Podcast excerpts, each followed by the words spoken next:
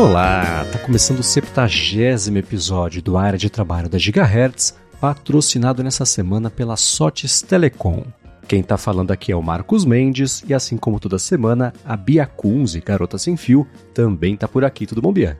Tudo bem, Marcos? Olá, pessoal. Muitas pautas prometidas sendo liberadas hoje, tá? Aham, vamos passar a régua, mas antes eu quero saber, Bia, como é que tá a sua sensação sabendo que você renovou automaticamente o Evernote por só 80 reais?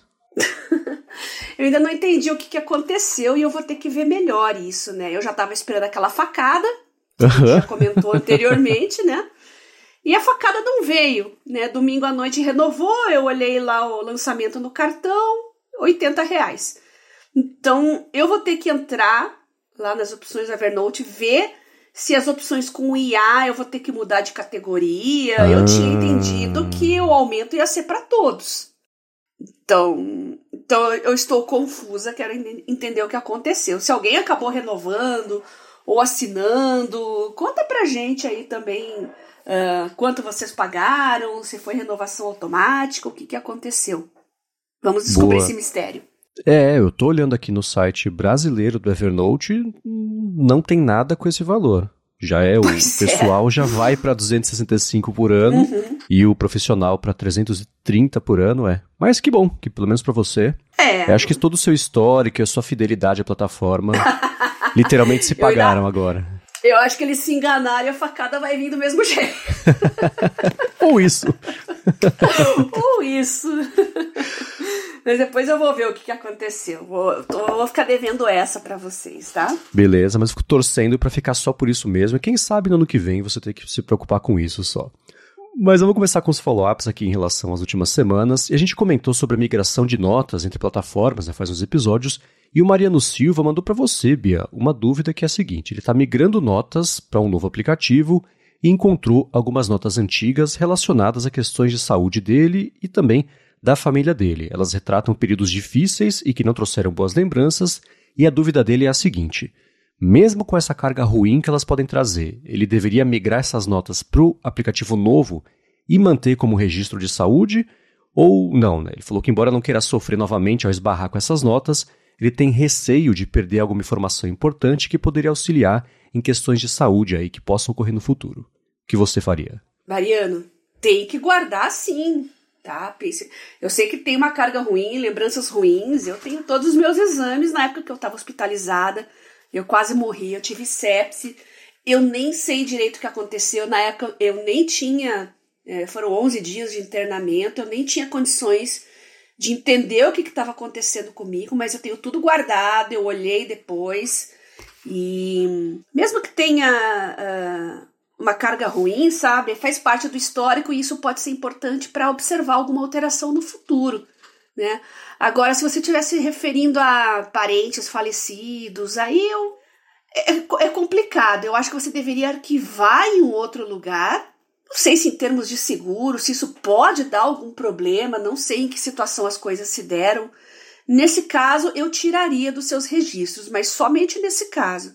Agora, se são pessoas vivas da sua família ou você mesmo tem que guardar assim, tem que registrar tudo, porque nunca se sabe quando você vai precisar investigar indícios do passado para alguma situação do futuro, tá? Hum, boa, é. Isso é parecido com o que eu ia dizer que é assim, guarda, mas não aí. Deixa numa outra plataforma, é, outra ferramenta exato. e se você precisar, você vai atrás disso para não esbarrar por engano numa sugestão, numa tag, no momento que você não queira Isso. pensar nisso, então eu acho que compartimentalizar, nesse caso, é a melhor solução. Jogar fora, jamais. Aliás, já que a gente falou de Evernote, né, no início lá, o Phil Libin, ele falava isso, que uh, o limite de tráfego era mensal pelas notas que você subia no serviço, mas o serviço nunca teve limite de armazenamento. Por quê? Para você não jogar nada fora.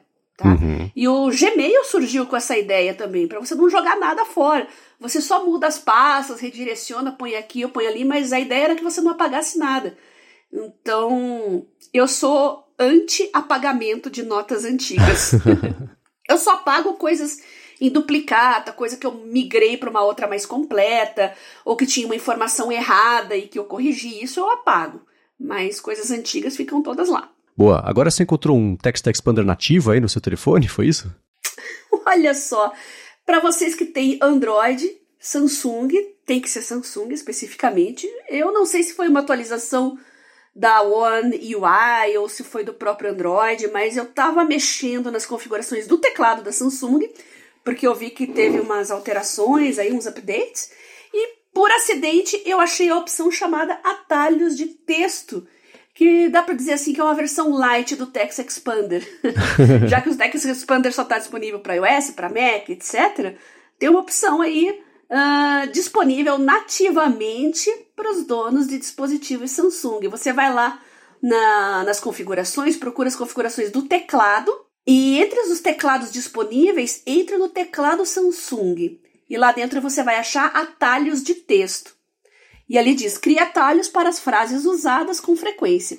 Digite um atalho para exibir a frase como sugestão de texto. E funciona exatamente como o, o Text Expander tá? Eu criei algumas ali e funcionou exatamente como funciona no Mac, nos tempos que eu usava iOS também. É é a mesma ideia.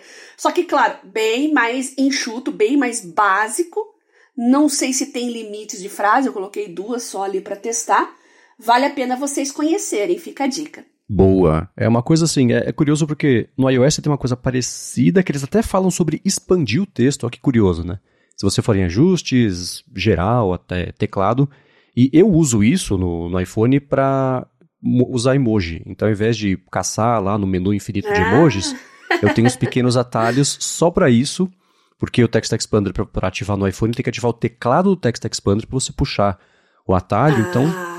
Eu centralizo no Text Expander os textos maiorzões, né, com formatação, com variáveis, tipo de coisa. Certo. E coisa rapidinha, né, eu faço emoticon de sorriso, ele troca pelo emoji de sorriso. Enfim, tem uns 30 cadastrados aqui, que são os emojis que eu mais uso. Então, é uma dica boa isso aí. Mas tá aí. Eu vou deixar aqui na descrição também o link para quem quiser saber mais sobre esse específico do atalho de texto do teclado da Samsung. Mas não é patrocínio hoje, quem quiser saber mais a fundo tem o textexpander.com.br de trabalho. Agora, na semana passada, o Silas Monteiro falou sobre como ele adotou algumas estratégias de leitura né, para compensar a falta de atenção dele por conta da TDAH e a Bia tinha pedido mais detalhes, e mais detalhes vieram, Bia. Ele Opa. falou que a primeira leitura do texto ele faz pelo iPhone, geralmente via CarPlay enquanto ele dirige, porque ele faz ouvindo no carro, porque é, é como se estivesse escutando um podcast. Ele falou que blá blá blá ele se dá melhor do que música. Tipo ouvir a rádio CBN. Acho que ele escuta na CBN. É, ele falou que se, se algo chama a atenção dele durante a leitura, essa no carro, né? Ele chama a Siri pelo volante e dita uma nota. Ele falou que procura registrar equívocos de texto, ideias importantes, associações também que ele faz com outras leituras, recomendações e por aí vai, né? E depois, quando vai para a segunda leitura, que eu vou comentar já já, ele recorre a essas notas que ele, vai, que ele foi criando né, durante essa primeira audição do texto. Ele falou: Ah, eu gosto muito da leitura da Márcia, que o nome de da voz que ele usa em português, comprada por meio do VoiceStream, que é o aplicativo que ele usa. Já a segunda leitura ele faz no computador ou no iPad. Ele também usa a voz da Márcia pelo VoiceStream, eu vou deixar o link na descrição aqui mais uma vez. Isso enquanto ele acompanha o texto escrito. Ele falou que essa leitura, ouvindo e lendo, é bem mais atenta e lenta. E quando ele encontra ali um ponto que ele quer, que requer atenção, ele dá uma pausa no áudio e faz o registro no próprio PDF ou nas notas. No iPad ele usa mais o Apple Pencil, então risca, escreve à mão e tal. No Mac, ele usa as anotações do pré-visualização, uhum. principalmente com destaque e comentário também na caixa de texto. Ele falou que esse pré-visualização não é um bom leitor de PDFs, eu concordo plenamente, mas na integração entre os devices é o que fez ele é, optar por isso. E ele falou que sim, a ubiquidade entre dispositivos da Apple é o que me ajuda no trabalho. E por fim, ele começa a escrever o parecer usando uma estrutura que ele fez para pareceres usa o Pages para isso, recorre às notas né, que criou e incorpora ao parecer. As anotações que ele não usou vão ficando no Notas, mesmo que ele não use mais, e se no futuro ele quiser voltar essas notas com o mesmo tema, ele faz uma busca atrás disso. Né? Ele falou que é uma coisa que acontece pouco, e como geralmente ele lê para escrever, as leituras vão para o texto que ele está produzindo. O que ele não utiliza, ele deixa no arquivo do Notas como uma espécie de arquivo morto. Aí, por fim, no dia da defesa ou qualificação, ele lê o parecer e percorre os registros que fez com PDF para trazer uma coisa a mais, né, que vem aí a correr durante a sessão. Por isso, os rabiscos no PDF servem mais como um destaque visual, o que ele achou que era relevante do texto, ele levou lá documento do parecer. Excelente! Adorei a técnica, vou adotar algumas coisas aqui. Eu chamo atenção para esse finalzinho aí dos rabiscos no PDF, né? No tempo que eu tinha livro acadêmico, livro físico mesmo, nossa, escrever, rabiscar, isso é uma heresia, né? Jamais. e eu sinto que nos livros digitais aqui no tablet, eu parece que eu assimilo muito mais as informações pelo fato de eu sublinhar, rabiscar, fazer anotações de margem. Um, porque quando você vai revisar o texto, você bate direto nas suas anotações é a primeira coisa que você percebe e aquilo é um gatilho mental para resgatar o que você leu, uh, o que você sentiu no momento, as dúvidas que você teve ao ler aquilo. Tudo isso é resgatado. Então, gostei dessa ideia e obrigada pelo seu feedback. Fica a dica aí para todo mundo uh, sobre suas estratégias de leitura para quem é distraído, para quem tem algum, alguma neurodivergência, que tem algum outro tipo de problema, ou mesmo é ruim para memorizar as coisas como eu, né? Tem que adotar essas estratégias. pois é, né? Ele deu umas dicas bacanas aqui também, que é o seguinte: ele falou que a vantagem de usar o Voice Dream é que ele pode organizar o tempo porque o app indica quanto tempo leva para ler o texto todo. Então, por exemplo, a tese que aparece na foto tem precisa de mais ou menos aí 10 horas para ser lida pelo Voice Dream. Então, ele só ele fala, né? Ou seja, vou usar mais ou menos esse mesmo tanto aí na segunda leitura e desse modo ele sabe que deve separar, por exemplo, todas as manhãs de uma semana para cumprir essa tarefa específica. Bem bacana. Certo. Muito bom, muito bom. Marcos, se você quiser, se o pessoal quiser, a gente pode fazer um episódio especial sobre memorização. Ótima ideia. Dicas para guardar informações. Uh, eu acredito que o mais importante não é o fato de você memorizar, decorar coisas, mas são as estratégias que você usa para resgatar essas informações, né? Uh, quem estuda área de ciências naturais, né, principalmente biológicas, sabe que tem um, um apanhado de nomes, de siglas e coisas para memorizar. Então, até quem estuda programação também, às vezes tem comandos, tem uh, várias coisas novas que no começo são desafiadoras, né? Termos que você precisa guardar, uh, comandos. Então, o começo é bem desafiador. Depois que você pega o jeito, parece que tudo é natural. Mas a fase inicial sempre é mais difícil. Então, se vocês quiserem, a gente faz um especial com dicas para uh, ah, guardar mais facilmente informações, dicas de memorização, entre outros assuntos que vocês preferirem, tá bom? Se vocês tiverem dicas, sugestões, podem mandar um feedback para mim lá no meu Telegram, arroba biacunze, ou no meu Twitter, arroba garota sem fio, que eu incorporo na pauta aqui também. Exatamente. Para quem já tem técnicas e quiser compartilhar com todo mundo, faz isso. Então, gigahertz.fm feedback, a gente faz esse bololô das nossas dicas e das dicas de quem escuta aqui o podcast. E aí pode ficar bem bacana o episódio. Agora, seguindo aqui com os follow-ups, eu comentei, né, faz. Acho que foi na semana passada que eu não conhecia o formato CBR. Uhum. E o Thiago Bernardo falou que o CBR é o Comic Book RAR que é um formato bem popular para quadrinhos digitais, ah. falar. Ele falou que basicamente é o velho arquivo RAR que a gente conhece, com as páginas em sequência. Então tem apps específicos para leitura deles, como por exemplo o gratuito Smart Comic Reader. Obrigado ao Thiago pelo esclarecimento. Nossa, não conhecia.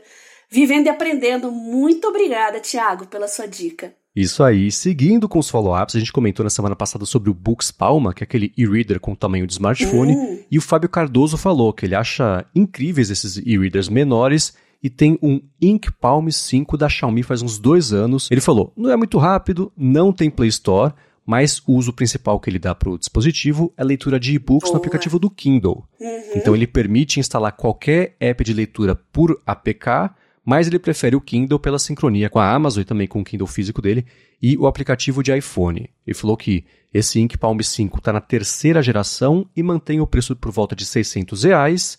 E ele falou que é bom para levar no bolso da calça. E um adendo importantíssimo, adorei essa dica dele, é a seguinte: Ele falou que por conta de uma súmula vinculante do STF é vedada a cobrança de imposto sobre e-readers, então você pode importar sem medo esses leitores que se eles forem taxados, cabe recurso porque o imposto é indevido muito obrigado, Fábio Cardoso, pelo esclarecimento. Isso deve ajudar muita gente aqui, tenho certeza, né? Ai, Fábio, está convencendo o escorpião que mora no meu bolso a ir embora.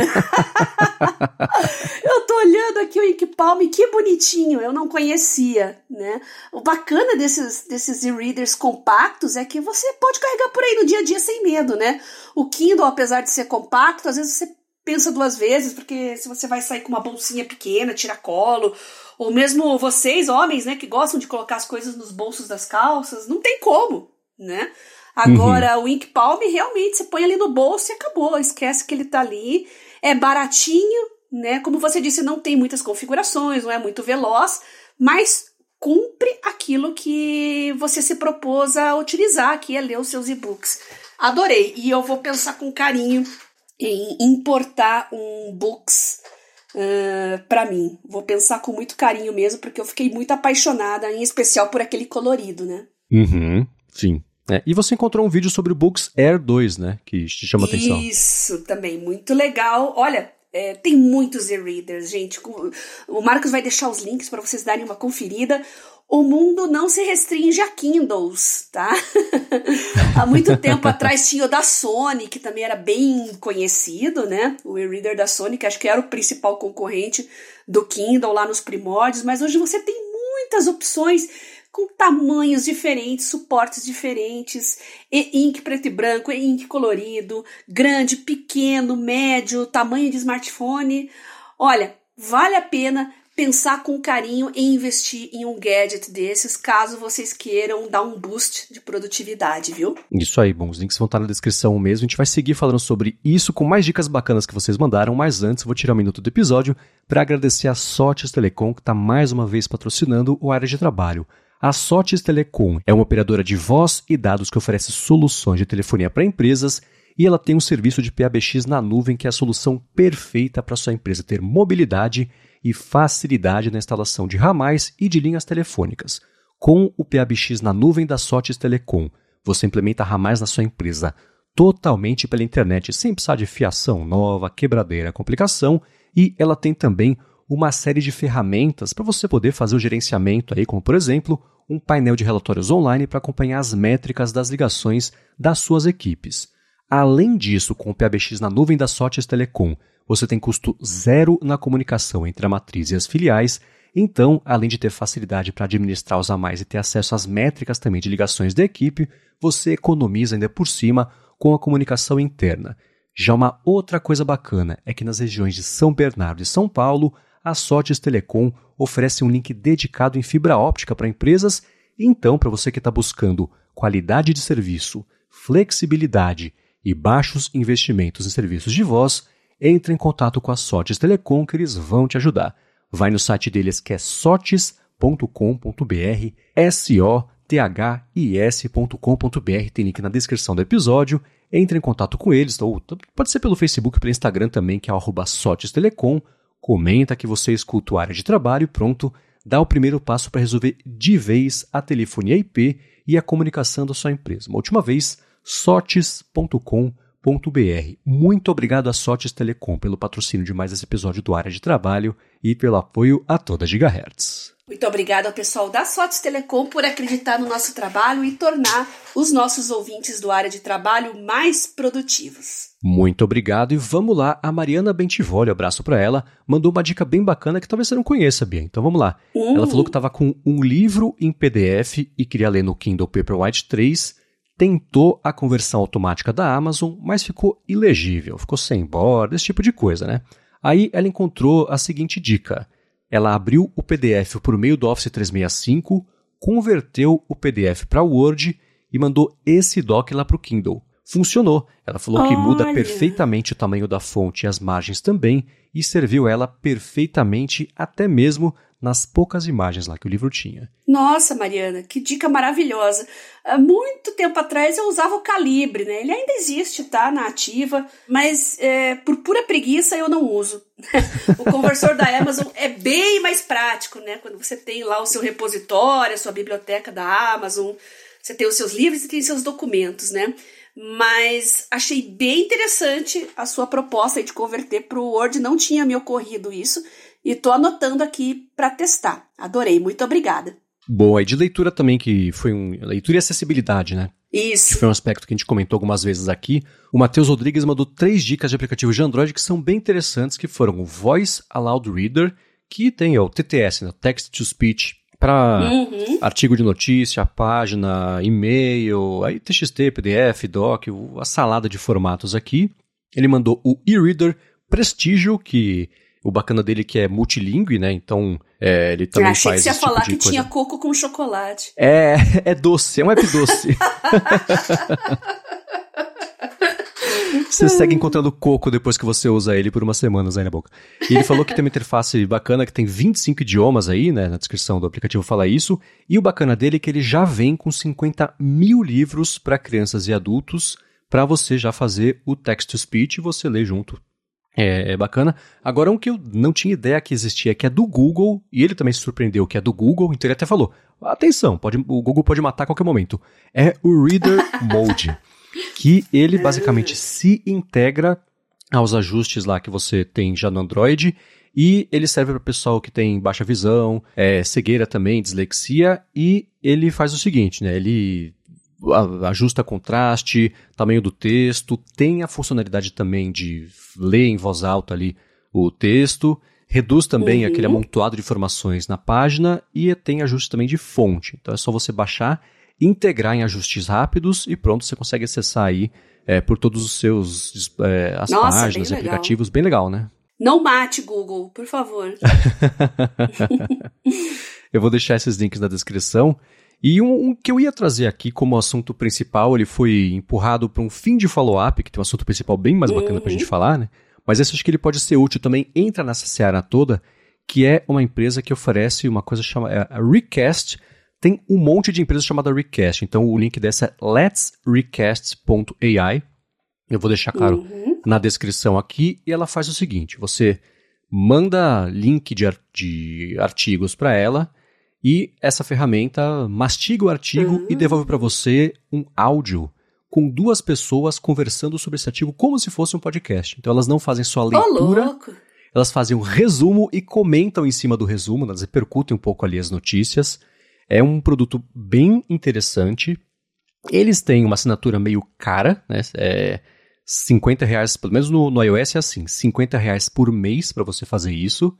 É, se você. Caramba! Quis, é pesado. É. Oh. Tem coisa que funciona no plano gratuito, por exemplo. Os artigos que eles selecionam lá, eles têm coisa do The Verge, tem do Times, Financial Times, tem um monte de, de, de fontes já. Mas se você quiser mandar os seus próprios artigos, aí você tem que fazer a assinatura. Eu fiz aqui o trial para poder testar e, e, falar sobre ele aqui. E com a assinatura, além de você mandar o que você quiser também de artigo, você, bom, não vai ter anúncio, né? Você pode até colocar os seus RSS lá para fazer o. Enfim, isso tudo de um jeito mais automático. Tem modo offline. Se você mandar notícia, eles processam muito mais rápido do que se for no plano é, é, gratuito, né? Porque você, quando você está no gratuito, você pode mandar acho que uma notícia, uma coisa assim. E tem ajuste de velocidade da leitura, que eu acho que é uma coisa meio essencial, né? É, eu testei com artigos em português, peguei um artigo que eu escrevi para o Mac Magazine do fim de semana sobre o Apple Pencil e subi lá, eles fizeram a repercussão, tipo o mini podcast, o resumo tudo em inglês, mas ficou super bom, assim, a tradução, interpretação do que estava sendo comentado no texto ficou maravilha.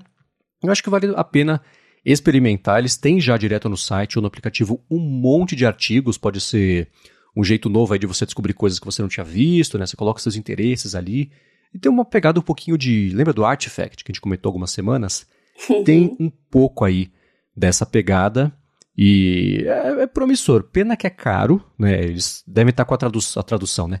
A conversão automática de preço aí ficou meio pesado aqui do dólar para real, mas eu achei interessante, acho que vale dar uma espiadinha, porque essa parte da conversa sobre um texto, que no fim das contas é muito dinâmica de muitos podcasts, né? uhum. é, pode funcionar muito bem. A gente acabou de comentar um monte de casos aqui, né? Já que, que o pessoal até prefere isso. esse essa ferramenta aí, a, a Recast, pode ser uma boa, né?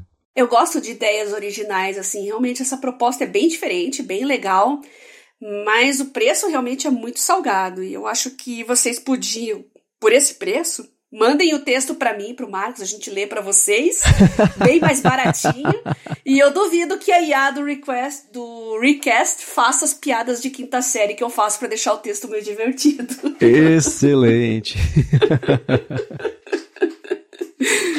Bom, eu vou deixar aqui na descrição, eles têm para o plano gratuito umas abas, né? então tem Trending, For You e New, então tem toda uma inteligência aí por trás que eles vão tentar fazer a seleção de notícias para você, mas isso de você mandar a notícia e ele transformar o que a sua lista de leitura num podcast comentado e repercutido, eu achei super interessante. Boa. Agora, uma coisa que a gente comentou na semana passada que poderia virar um episódio futuro, virou, é o uso de inteligência Opa. artificial também para fazer apresentações. A gente deu uma pincelada no Gama, né? Que, ah, bom, quem escutou o episódio da semana passada sabe, é, você faz o prompt e ele te entrega basicamente a apresentação. E eu sei que a Bia usou nessa última semana, né, situação de uso em vida real, o Gama para fazer uma apresentação. E quero saber, Bia, diga tudo sobre essa ferramenta. Ah, eu tô amando. O Gama é o meu crush do momento em termos de aplicativos com IA. Olha, ele é incrível, né? Ganha, você ganha um tempo para fazer apresentações que é absurdo.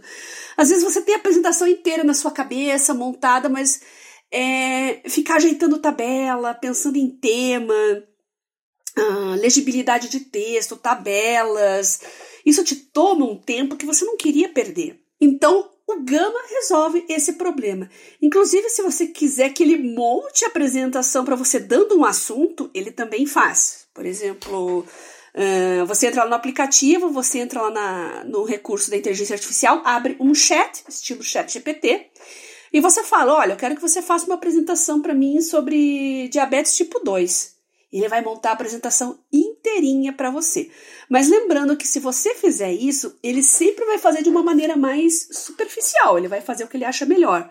Então, você vai ter que usar o prompt mais adequado se você quiser refinar ou se quiser focar em determinados aspectos da sua apresentação, mas todos os prompts que eu testei é, é, é Bom, por causa do meu caráter de estudo também, né? Como o meu estudo é muito uhum. aprofundado, as apresentações são bem superficiais para mim. Mas se você for fazer uma diabetes tipo 2 lá numa palestra para idosos, por exemplo, vai ficar lindo, vai ficar colorido, cheio de imagens, o texto é atraente, é motivacional, é bem legal. Agora, se você quiser fazer apresentações mais sofisticadas, não tem problema. Você entra lá no modo de criação, né?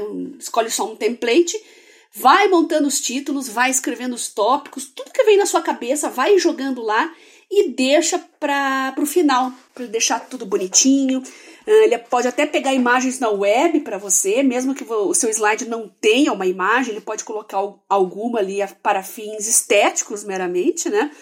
Então, ele faz isso, faz isso muito bem, mas a maioria das vezes ele acaba achando imagens que realmente você pode aproveitar, né? Eu coloquei um exemplo em uma apresentação que eu montei, né, que fala de câncer de ovário. Então, para introdução ali para falar o que é câncer de ovário, eu pedi para ele procurar uma imagem bem didática para mim no, no, na ferramenta de buscas mesmo e ele deu várias sugestões bem legais. Aí é só você escolher e pedir para ele colocar junto da apresentação. Olha, tudo que ele faz é impossível dizer, gente. E mesmo no modo gratuito, ele tem planos também por assinatura, mas no modo gratuito já dá para fazer muita coisa e é por isso que eu tô reforçando aqui para vocês testarem, conhecerem o Gama, gama.app. Então tô deixando as imagens aí para vocês darem uma uma olhadinha e terem uma ideia de como é que funciona o aplicativo. Ele realmente é muito simples, ele é muito intuitivo, você conversa com ele tudo por chat, né, como chat GPT, e ele vai fazendo aquilo que você pede. A apresentação que você leva uma hora para fazer em 15 minutos está pronta. Então, essa é a minha dica para vocês, o gama.app. Boa, eu tenho umas dúvidas sobre o uso dele. Você, hum. bom, você usou em português, né? Você testou também em inglês para comparar o desempenho ou não? Não cheguei. Hum. Não, porque como eu usei para coisas que eu realmente ia usar, eu já botei tudo direto em português para ele poder ajeitar o texto também para mim, montar as tabelas, separar os assuntos, né? Já que eu ia fazer tá. apresentações tá. em português. Então eu só testei em português e funcionou super bem, gente. Boa. Pra é, uma dica que eu receio, vou dar... né? É essa, então. Uma dica que eu vou dar para o pessoal é o seguinte, né? Quando a ferramenta em português não tiver um desempenho muito bacana, usa, se você não souber inglês, vai usando o tradutor, vai tentando dar uns pulos aí, porque em inglês, geralmente, nesses casos, uhum. o desempenho é melhor. E tem uma coisa, eu vi até o pessoal mostrando, tipo, jailbreak do chat GPT. Você faz uma pergunta para ele que ele não quer responder, se você traduzir para barrasa e jogar lá, aí ele faz, né? Tinha uma, quer ver, ah, como é que eu posso, posso entrar numa festa sem ter sido convidada? Ele fala, ah, desculpa, não posso fazer isso. Essa pessoa traduziu para um idioma super pouco usado, fez a mesma pergunta e ele respondeu no idioma pouco usado, ela traduziu de volta para o idioma dela e, e soube como entrar de peneta na festa. Então, o pessoal tá fazendo esse jailbreak, usar isso desse jeito é feio. Mas o jeito bonito é o seguinte, né? Se você achar que ele vai ter um desempenho melhor, tá meio estranho. Se você tem domínio sobre o assunto e percebe que você sabe mais que o chat GPT, tenta inglês. Geralmente é, ajuda um pouco isso aí. E você falou, o lance das imagens, Bia, você conseguiu ver de onde que ele pegou as imagens, tipo uma busca que ele faz como se fosse no Google Images, é uma biblioteca própria, é uma IA que desenha as imagens. Deu para sacar de onde vem, não? Tem, tem. Você tem as duas opções: fazer busca na web. Ele não retornou para mim da onde que ele pegou, mas eu acho que ou hum. é do hum. Bing ou é do Google, né? Tá. Mas a IA, é, eu também não não cheguei. É que como eu não criei imagem por IA dentro da apresentação, eu não sei dizer tá? Mas eu sei que tem essa opção porque eu vi lá. É que é para fazer uma apresentação científica com gráfico, é, digamos que fazer imagens por IA não, não se encaixa muito bem. É, no, então, né? Pode até alucinar, né? Aqui, né? É. Mas se você quiser fazer apresentações mais bonitinhas, mais estéticas, dá para usar sim, como uma ilustração, fica uma coisa original, bonita, atraente, né, para o seu público. Vale a pena explorar esse recurso sim. Eu que não fui Legal. muito a fundo, né? Boa. E para esse uso de você fazer apresentação com temas mais aprofundados, coisa mais específica, né? Você falou, ele gera basicamente essa primeira versão uma coisa um pouco mais simples. Se você tiver coisas aprofundadas para incorporar uhum. na apresentação, aí você fala para ele, tem isso, tem isso, tem isso, põe aí, né? Embonita isso aí. Como é que é uhum. esse processo? Ele seguiu bem o que você precisou? Quanto ajustes teve que fazer depois que você deu essas coisas é, mais avançadas de cada uhum. É, volta e meia eu tenho que fazer apresentações e são sempre sobre artigos científicos, né? Uhum. Então, um problema desses artigos é que eles têm um monte de informação e às vezes eu fico bem estressada na hora de selecionar o que, que eu coloco e o que, que eu deixo de fora. E para uhum. isso você pode usar o ChatGPT ou o Bing Chat, é o que eu faço. É, eu apresento o texto ali para o ChatGPT, né, e peço uma sugestão de estruturação em formato de apresentação. Ele falou, ó, na introdução, no primeiro slide você pode falar isso, no segundo aquilo, no terceiro aquilo. É, é legal porque ele tem uma visão assim mais como se fosse o público. Como é que ficaria melhor para quem está assistindo compreender hum. aquele assunto. Né? Então eu tendo a ser prolixa demais, eu tendo a botar slide demais. Aí depois, quando eu vejo aquele monte de slide, isso sempre acontece. Todo trabalho que eu faço, eu peco no exagero. E eu penso, meu Deus, o que, que eu vou tirar? E eu morro de medo de tirar coisas. Então, uhum. quando no início ele já estrutura para você de uma forma sintética o que, que vale a pena você abordar em cada um, a coisa flui, né? Ele não monta a apresentação para você, porque é um assunto, esse que eu estou usando de exemplo, aí vocês estão vendo, é extremamente técnico, mas ele dá a visão ampla da coisa, a visão macro. E quando você está estudando muito o assunto, você fica muito preso a detalhes e perde uhum. essa visão macro. Então, com o chat GPT dá para resgatar isso e eu percebi que as minhas apresentações ficaram mais curtas e mais objetivas. Vale a Legal. pena usar os dois em conjunto. É, vira faz o trabalho de, de, de, um editor, de uma editora mesmo ali, Isso, né? Que às vezes, uh -huh. tendo esse descolamento de. Que a gente que faz, a gente quer deixar na melhor qualidade possível. Eu também já passei pelo mesmo problema. Textos que eu escrevo, eu quero jogar, virar meu cérebro em cima, assim, derrubar tudo que eu sei sobre o tema. Às vezes não precisa, né? Então eu tenho essa dificuldade também de falar, putz, isso aqui é interessante Precisa? Putz, eu acho que não, né? Dá para tirar. Então, tendo algo que te ajude a fazer esse tipo de edição, acho que pode deixar as apresentações mais concisas e poderosas mesmo. E tem justamente esses pedidos complementares, né? É, no print uhum. que vai estar na descrição aqui o link, ele fala assim: nah, eu sou seu assistente, tá aqui o que você pode me pedir. Aborde isso em mais detalhes. Dê-me uma, uma maneira mais emocionante de falar isso. Torna esse tom mais profissional, deixa isso mais conciso, coloca a palavra-chave em itálico, adiciona alguns emojis, tem diversos jeitos aí de você pedir para ele mexer na apresentação. Esse tipo de comando você fez durante o processo ou foi uma coisa mais, mais direta, mais, sei lá, operacionalizada que você usou? Foi mais direto. Tá. Foi, foi mais direto, porque são assuntos extremamente técnicos e eu acho que não vale a pena perder tempo pedindo para o próprio chat GPT explorar isso, né? Uhum. Geralmente você já conhece, já domina bem o assunto e o desafio é sentar e montar mesmo uma apresentação sobre aquilo. Às vezes você não sabe por onde começar, ou então faz como eu faço, né? Que entope de coisa e muitas dessas coisas são inúteis. Então, esse é o meu perfil, né, gente? Eu acho que uhum. cada um de vocês tem um estilo diferente. Muitos dos nossos ouvintes são professores e eu adoraria que vocês todos testassem o Gama de acordo com o estilo de vocês, né? Se vocês montam aula, se vocês montam apresentação de trabalho, né? Para reuniões empresariais ou então para alunos. Cada um tem um perfil diferente, né? Então, explorem o Gama, vale a pena. E o que vocês descobrirem e acharem legal, que vale a pena compartilhar, manda para mim e pro Marcos que a gente dá um follow-up aí nos próximos episódios. Sim, quem, por exemplo, montar apresentações quiser, porque o Gama tem a opção de compartilhar. Né? Quem, ó, presta atenção, se não tem nada proprietário, dado de ninguém, aquela coisa toda, Feito isso, se vocês quiserem, manda o link pra gente, que a gente vai trazendo aqui nos episódios, deixa na descrição. Pode até ajudar mais pessoas a terem mais ideias de como explorar ou o Gama, ou também de fazer as apresentações de um jeito diferente, otimizado, enfim, acho que isso pode ficar bem bacana, né? É. E ele salva vidas também. Eu já fiz cinco Essa aí é a quinta apresentação que eu fiz com o Gama, tô usando ele faz uhum. um mês, mais ou menos. E às vezes tem aquelas apresentações de última hora, sabe? Uh, aconteceu comigo assim, Bia, você faz uma apresentação aí rapidinho, 15 minutos, contando a história da Bristol Myers Squibb, por exemplo, que é uma empresa, né? Eu, em 15 minutos, aí você vai procurar no Google, ver a história da empresa. Meu Deus, entrei no Gama falei, me faça uma apresentação contando a história da empresa tal, portfólio de produtos atuais e as últimas aquisições e o, um retrospecto dos últimos anos e planos para o futuro. Levou dois minutos, gente. Eu não precisei fazer nada.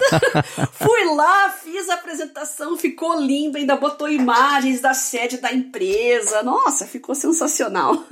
Ó, oh, poxa, se botou a imagem da sede da empresa, então ele tá caçando mesmo. Tá, tá. Interessante. É, essa Legal. eu pedi para adicionar, no caso, né? Uhum. Ele montou tudo para mim, aí na hora de colocar as imagens, eu preferi dar uma refinadinha, mas não me levou mais que um minuto, gente. No Muito slide, legal. lá no principal, que apresenta a empresa, ah, adicione lá uma foto da sede da empresa. E no outro lá, ah, os, esses principais produtos, coloca as imagens aí desse medicamento, desse, desse, para ficar mais visualmente agradável. E acabou. Em dois minutos estava uhum. pronto. E você falou que fez cinco, né, apresentações? Cinco. É, você está usando o plano gratuito? Tudo no plano gratuito. E eu pretendo assinar mais para frente, porque eu tô gostando tá. muito mesmo. E quando eu assinar, eu conto para vocês os extras, tá? É que é tudo muito uhum. recente, ainda tô testando. Mas já tô compartilhando para vocês, porque vocês sabem, né? Eu fico empolgada com as coisas, eu gosto de compartilhar. É, que o plano gratuito eles falam, você tem 400 créditos de IA, que não diz nada, né? Ah, é verdade. Você fez esse cinco apresentações, como é que tá esse consumo? Hum, preciso ver. Agora eu não sei. Tá. Mas estão todas lá e até agora não, ele não me chamou a atenção e não pediu para eu migrar de plano ainda. Tá, legal. Mas eu prometo legal. que vou dar uma olhada nisso e mais para frente, para frente eu conto para todo mundo. Boa, que se for assim, 400 pedidos de IA, putz, que bom, tem e sobra, né? Mas se, ah, me dá umas opções de imagem, tá aqui seis e queimou seis créditos. É, eu acho que depois de um tempo renova. Uhum. É estilo Bing Chat, Chat APT. É, eu acho que é diário ou é semanal, alguma coisa assim, daí zero. Tá, ah, legal. Aí sim. É, Se for beleza. assim, tranquilo, né? sim. É, eles têm. O plano gratuito tem esses 400 créditos. Se você pagar 8 dólares por mês, ele tira a marca d'água, né? Feito com gama. Ele uhum. aumenta para 30 dias ao invés de 7 uh, o histórico de alterações. E aí a 15 dólares por mês. É, por mês por usuário, né? por uma equipe, coisa assim. Aí, isso no plano anual. Aí sim, é tudo ilimitado, né? IA, os modelos, tem prioridade de suporte, tira marcada também, tem fonte customizada. Aliás, falando em fonte customizada, como é que é a amplitude de ajustes para ah, fazer a apresentação? São três então... templates que você troca a cor ou tem um pouco mais de, de é, é, granularidade no ajuste que você consegue fazer visual? Não, tem bastante opção. Tem bastante opção. E, inclusive, eu não fiz as apresentações que eu fiz, eu não fiz na interface do Gama, dá para você fazer isso. Mas como eu uso o Office, eu exportei para PowerPoint. E quando ele faz isso, se ele tem alguma fonte diferente, ele avisa, olha, hum, eu estou exportando, legal. mas você vai precisar dessa fonte, dessa fonte, dá uma verificada lá se o seu Office tem. Não precisei mexer nisso até agora, né? Tudo a questão de compatibilidade até agora foi perfeita, né? Simplesmente exportei para formato PowerPoint e abri no Office e fiz a apresentação dentro do Office. Legal. Funcionou tudo bem certinho. Maravilha. Bom, o link vai estar na descrição para quem quiser ver tanto a apresentação que a Bia montou quanto também conhecer melhor o Gama. Agora, você também deu uma fuçada numa outra ferramenta que é a Bill Render, né, para fazer também esse tipo de apresentação, foi isso? Então, hum. esse é bem caro. Eu mexi um pouquinho no, na versão trial dele, né? Esse é bem específico, tá? Vocês que são do meio acadêmico, né? Da área de imuno, genética, biologia celular, e você quer fazer uma apresentação e criar suas próprias ilustrações. Por exemplo, num Photoshop ali você desenhar a célula, desenhar um, uma molécula se ligando num receptor, um antígeno num anticorpo, anticorpos diferentes. Então ele tem uma biblioteca de tipos celulares moleculares, um, de anticorpos que você pode montar como se fosse um Photoshop. Então fica uma apresentação muito original. Para quem é dessa área, uh, vocês sabem, né? A gente pega geralmente as imagens prontas de livros, de artigos e apresenta. Mas para uma qualificação de mestrado, se você quer fazer uma coisa mais pessoal, criar suas próprias ilustrações, é aí que entra a magia do BioRender. Você vai criar uma coisa inédita, que não tem lugar nenhum, que você não copiou de lugar nenhum. E você pode explorar isso durante a apresentação também, que com certeza vai te adicionar uns, uns pontinhos a mais se você quer impressionar uma banca.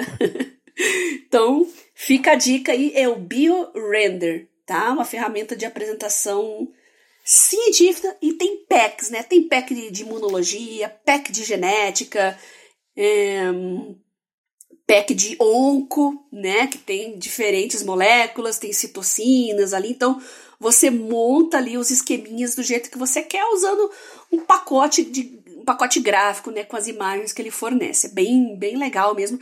Caro, como eu falei, mas dependendo do seu objetivo, eu acho que vale a pena investir. Boa.